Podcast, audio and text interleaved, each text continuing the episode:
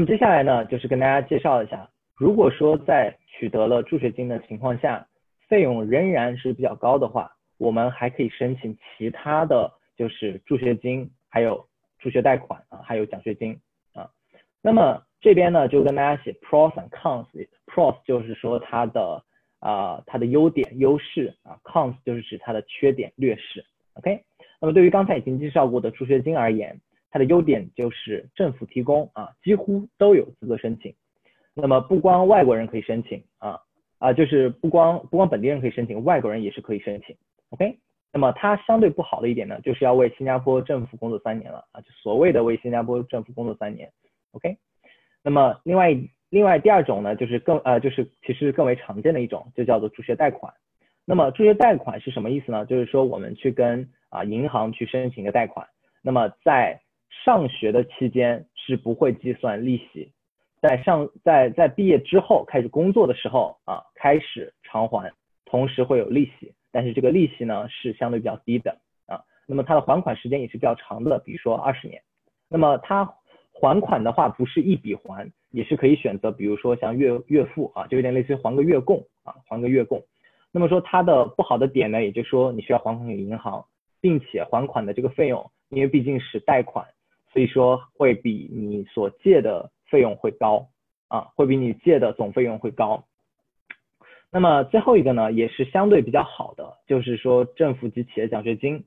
那么通常政府及企业奖学金都可以给到学费，就可以都可以给到学费的一半，甚至是整个的学费加上生活费啊。那么对于它的好处呢，就是在于说这个服务期的时长不定啊，那么有的是非常长。啊，有的是比较短，那么短的这些当然是非常好的啊。那么这个就是我们自己可以去选择。那么另外一点呢，如果说是企业奖学金的话，毕业后即可为该企业工作。所以说，新加坡非有很多非常大的企业，他们自己有自己的企业奖学金。比如说像樟宜机场有自己的奖学金，企业奖学金。比如说很多银行有自己的企业奖学金。比如说新加坡的一些政府部门有自己的企业奖学金。那么如果说在这样的公司工作的话，是不是也是一个不错的机会呢？啊，所以很多人也是非常喜欢用企业奖学金，因为就可以不用找工作了嘛。OK，那么这个呢，就是可以按照自己的喜好以及需要来申请，但是它也有不好的一点，就是在于很多的奖学金呢，只为新加坡公民与 PR 提供。那么今天在座的各位呢，我相信大家跟我一样，可能都是。啊，属于外国学生的范畴啊，所以说对于外国学生来讲，申请这些企业级啊政府奖学金呢，就需要比本地人要好得多得多的简历啊，那么这个也就是加大了申请的难度。好，那么这边呢就是更多的奖学金与助学金，我就把他们的这些链接放在这边，大家如果感兴趣，可以去啊，回回回头拿到我的这个 PPT 之后呢，可以去点开看一看。好。那么接下来呢，就是我要开始详细的介绍啊新加坡的三所啊那么最好的大学了。首先呢，就是我就读的国立大学，新加坡国立大学 NUS 啊，简称 NUS。那么新加坡国立大学的国际名声刚才已经提过了，那么它是蝉联很多届的亚洲第一啊。那么这边呢，我是采用的是那个泰晤士啊泰晤士高级高级教育的这样一个榜单。那么包括啊，比方说像 QS 啊 QS。里面我们也是经常是夺冠，那么不光夺冠啊这一点啊，国立大学的很多系他们也是在世界前十名的。那么比如说像我就读的，我看这边有写，对我就读的土木工程 Civil Engineering 啊，就是啊有拿过世界前三了。但是我个人啊，就是如果大家私下里问我的话，我个人觉得啊也许有点偏高啊，但是至少在国际上面来讲，大家是认可这样的一个。呃，学历的那这样一个认可，这样一个学历的。好，那么接下来呢，就是国立大学的特色课程。那么国立大学呢，它推出了一款就是非常非常啊有趣的一个课程。什么意思呢？就是说它允许我们的学生自己去自主设计一个课程出来。那么呃，这边写的今年，因为这个啊，这个 PowerPoint 啊，就这边的指的今年是指二零一九年啊，就是从二零一九年入学的学弟学妹们呢，就可以这个选修自己设计的单元课程啊，包括今年也是。那么要求是至少有那个十名学生申请啊，同时呢，至少有一位指导老师啊。一旦校方批准呢，国大学生将能开办自己设计的无限制选修单元课程啊。那么这边呢，指的是一个课程啊，就是一门课，可以去自己设计。那么国大呢是提供这样的机会给我们，让我们可以自己去啊，就是去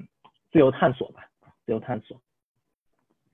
好，接下来呢，第二种就是国大特呃国大的一个特色课程呢，叫做国大海外学院。那么国大海外学院呢，是一个集交换生项目与国际生活经历于一体的项目，每年呢都受到国大学生的喜爱。那么我身边有非常多的朋友都去啊申请了这个，比如说像他们可以去北京、去苏州啊、去这个深圳啊。那么另外呢，他们也可以去美国，像像硅谷啊，去和当地的一些大的公司去。啊，去合作，然后呢，去跟去在他们那边实习啊，比如说像进入国际上的一些大的初创公司，比如说 Grab，Grab 呢就是东南亚这边的一个打车软件，那么它对标的是国内的滴滴，那么它是一个独角兽企业，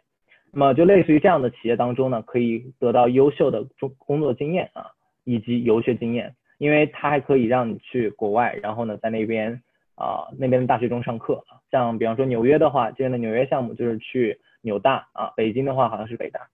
OK，好，那么接下来呢，就是国立大学的一些特呃另外一个特色课程叫做国大博学课程啊。国大博学课程呢，主要就是啊它的特色课程呢会强调学生的科研能力和时间管理能力啊。那么同时呢，它会提供宿舍啊。OK，那么这边呢啊，那么接下来呢，对一些成绩优异的同学，国大也提供本硕连读项目啊。那么本硕连读项目呢，就是说。啊，刚才提到研究生项目通常是一到一到一点五年嘛，那么本硕连读项目一般就是四到五年，可以一口气拿到研究生学位啊。但是这个前提就是大二结束后有机会申请，需要成绩优异并且通过面试。好，接下来呢就到了南洋理工大学 NTU。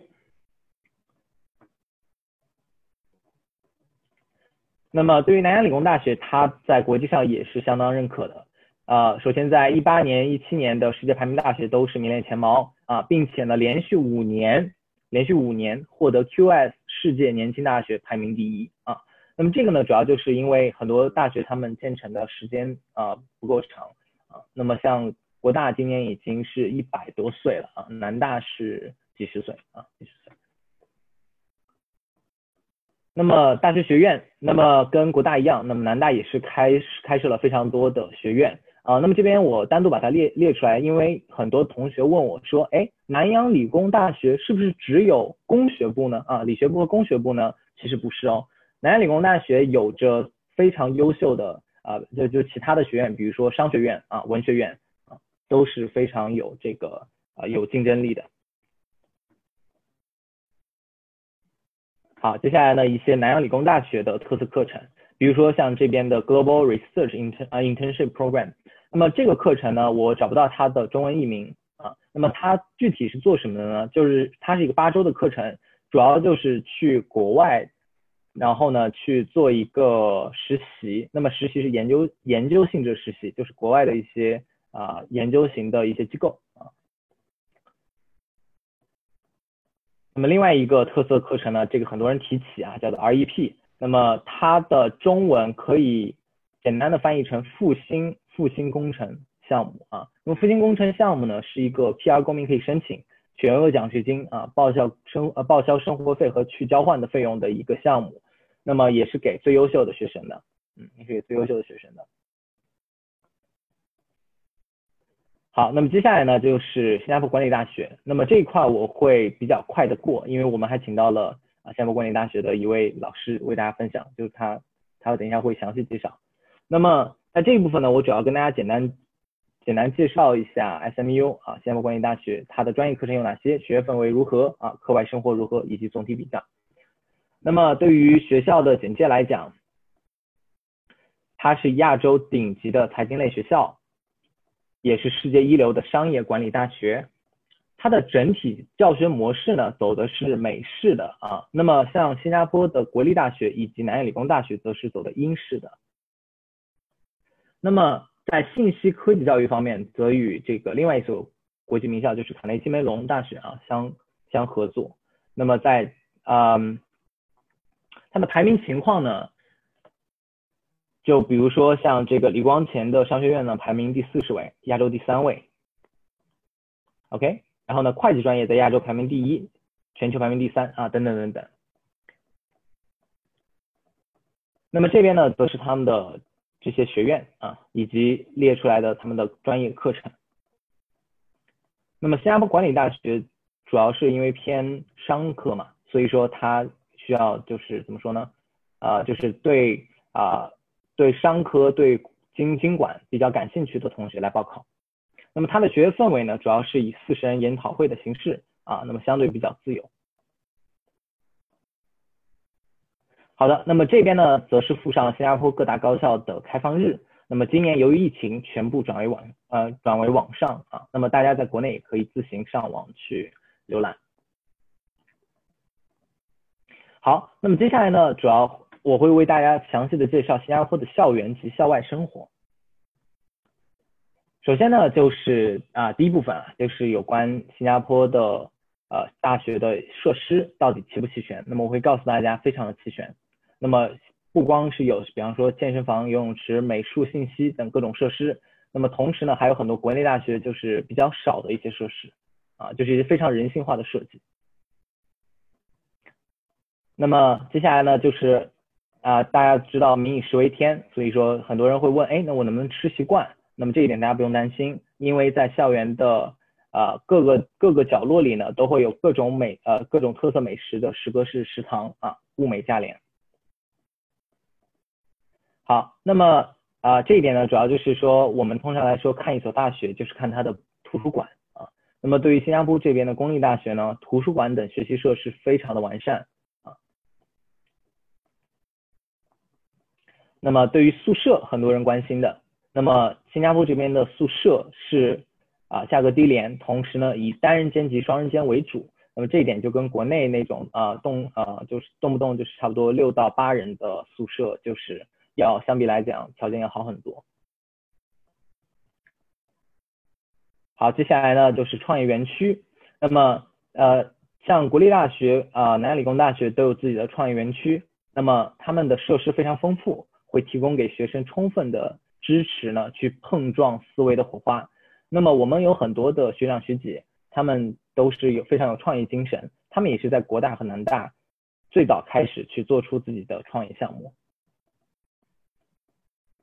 那么呃最后呢，就是我给大家介绍一下社团生活。那么新加坡的这些公立大学呢，他们的社团生社团生活呢都是丰富且有深度的，那么从而促进学生的全面发展。比如说像我们上过《奇葩说》的庞英老师啊，他就是国大华文辩论的。那么国大华文辩论也是世界第一强队，经常在朋友圈刷屏啊。那么加入这样的社团呢，也是可以非常的锻炼人。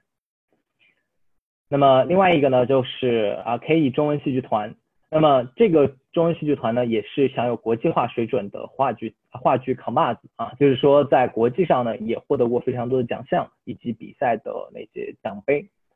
那么大家都可以呃有兴趣都可以来咨询啊加入。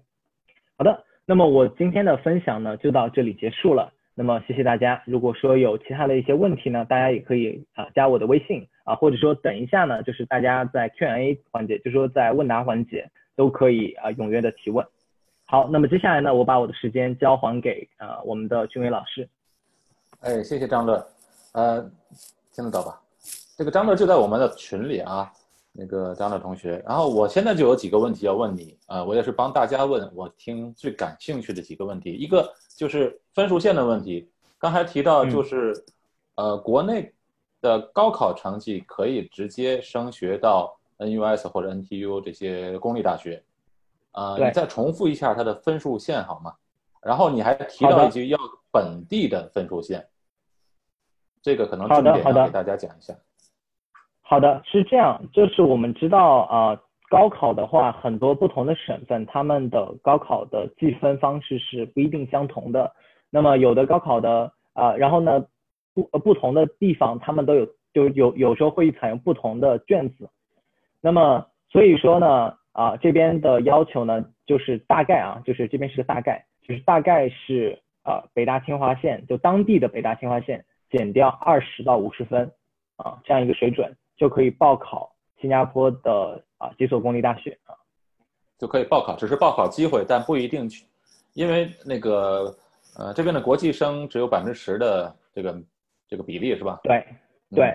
啊、是这样，对，因为嗯对，因为国际学生啊、有分很多种啊、这个途径上来的，比如说有的人是采用美国高考 SAT，有的人是采用新加坡本地的高考，比如说像我自己就是走的 A level，那么有的人呢是采用这个 IB 课程啊等等等等。那么所有的这些外国学生呢，他们一共占用差不多百分之十到百分之二十吧，可能稍微高一点，我觉得，我觉得比百分之十可能是略高一点啊。那么一一共占用这么多啊，所以说通常来讲，我们的建议就是说啊，高考的分数要嗯要还不错吧，我们就是一般来这么讲，就要还不错，这样子他能进进来的可能性会比较大。嗯，对，还有一个问题就是刚才也有朋友在问我，特长生嗯可以、呃以特长来进入大学吗？好像美国那样有一些体育特长或者有一些呃科技特长的学生，可不可以通过特长生进入本科呢？呃，是这样，到目前为止，到目前为止，我还没有听说过特长生可以进入到新加坡的公立大学。啊、但是特长生的确会加不少印象分，就是说，如果说这位同学他的本身的高考成绩也不错，同时也有特长，那么这样的话，他在啊、申请的过程中是容易给面试官留下一个较好的印象，所以这样子进入啊、新加坡公立大学的呃几率更高。好还有一个问题就是，我现在好多在美国的这个听我节目的呃这个朋友们啊，呃最近的咨询很多，就是说在美国那边高中毕业，来到新加坡申请本科，或者在美国那加拿大那边可以直接申请这边的本科吗？啊，是可以的。就是刚才我有提到，就是 SAT 考试也是可以拿直接拿来申请新加坡国立大学、新加坡南洋理工大学啊、等新加坡公立大学的。嗯那会不会他们的机会比中国大陆的学生的机会更多一些呢？呃，这一点我还不太了解，嗯，这点我确实不了解。就是理论上来讲，应该是分别计算，理论上应该分别计算。啊，嗯分别计算的意思就是，好像举个例子，考 AEIS 的学生上这边政府小学、中学，他看一个比例，反正全世界嗯不管在哪里报学校，中国学生的名那个人数是最多的。然后呢，这些学校要参考，我是不是要多进一点台湾的学生、香港学生，是不是？嗯或者合作或者一些东南亚其他国家的学生？那这时候可能这些会比中国大陆学生有一点点优势。在大学的情况对，可能可能有一点，可能有一点微弱的优势啊，有一点微弱的优势。嗯，是，好就，是地域。再问你一个问题，就是嗯你们的学长最容易找到嗯工作的专业是什么？OK，呃，根据二零一九年的就业生也呃就业生的薪资报告，那么这个呢就是在网上可以查得到的。那么通常来讲，可以找到工作的 top three，那么在新加坡是啊、法律专业，然后呢医学，以及是我看最后一个应该是，我想一下，这两个肯定是前二，第三我还真不知道，我想想，法律、医学嗯。对那法律、医学大部分一定是本地人，对。大部分是本地人在读。对，呃，如果说是像我们国际学生来讲的话，就业排名非常靠前的，像工程类是属于非常非常靠前，大概是百分之九十六到百分之九十八的就业率。什么叫百分之九十六到百分之九十八？就是说毕业的人当中呢，有百分之九十六到百分之九十八的人很快就可以找到工作啊，剩下的百分之二的人可能是要隔一年左右啊，就最多了，隔一年左右，然后拿到自己的工作 offer。工程类是目前比较高的，呃，另外计算机也是非常高的，计算机对，计算机的也不错商科也不错，什么？最后一个是什么？商科商科商科也不错，对，那这三个里面，工程、计算机和商科是不是计算机的工资会最高呢？呃，OK，新加坡的毕业生的工资的中位数是三千八百左右，差不多啊，就应届生毕业啊，三千八百新币左右。那么在这些当中呢，像工程类会相对略低一点，可能大概在三千六左右，而计算机是计算机及商科大概是在三千八百以上，就是加加啊。嗯那么另外一个值得参考的，比如说像法律啊，是在五千左右啊，大概是这样。，OK，这是说嗯毕业就是一个小白毕业生对，毕业小白，的起对，我们薪，都是按照毕业小白的起薪，第一份工作的起薪。对，那起薪之后估计一年之后呢，就至少加个百分之二三十，对，差不多。差不多，嗯啊，不加的话就跳新加。坡这边，对，新加坡这边的话，它的薪资增增长是相对比较公平的，啊、嗯因为这边呢，它讲究的是啊、我们叫做 merit meritocracy，就是说啊、能者能者怎么说呢？就是如果你有能力，那么你的嗯升值空间会更大，相应的更大啊、那么这一点相对。对是比较好的，啊、呃，这一点呢，就是新加坡的对那个比，因为我在美国待过，我看到那边的毕业生嗯。只能是在公司里最高能做到中层的左右的比较多，但是如果做到嗯。高层的话，呃，很少见，华人在那边很少见，反而印度人比华人更有优势。呃，嗯当然这不光是不不，并不是歧视的问题，而是一些文化的问题。嗯呃，在新加坡呢，反正就是华人在这里，呃，在工作岗位上，我看做到多高的位置都有。那对一些对，好，谢谢张乐嗯分享啊，真是给我们分享非常非常有用的这些干货啊。然后好的呃呃，大家有什么问题可以在群里直接问张乐啊，他就在我们当中。好，哎，那贾老师让你久等了，